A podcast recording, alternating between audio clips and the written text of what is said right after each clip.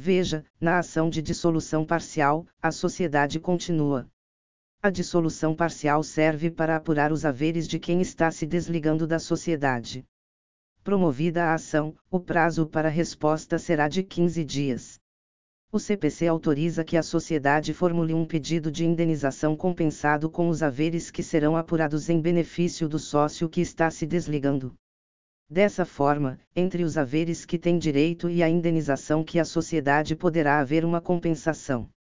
Quando o CPC autoriza que a sociedade postule essa indenização, está consagrando um caráter dúplice à ação de dissolução parcial da sociedade.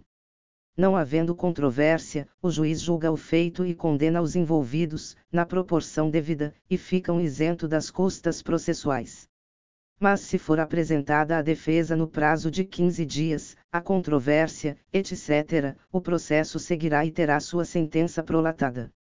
Quando for prolatada a sentença, e transindo em julgado, iniciará a etapa específica de liquidação. Segunda etapa de liquidação. Liquidação é a apuração de haveres, verificando quanto o sujeito terá direito.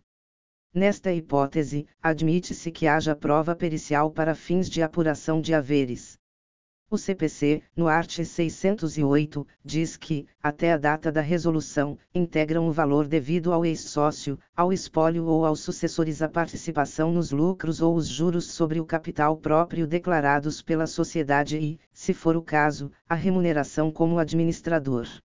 Após a data da resolução, o ex-sócio, o espólio ou os sucessores terão direito apenas à correção monetária dos valores apurados e aos juros contratuais ou legais.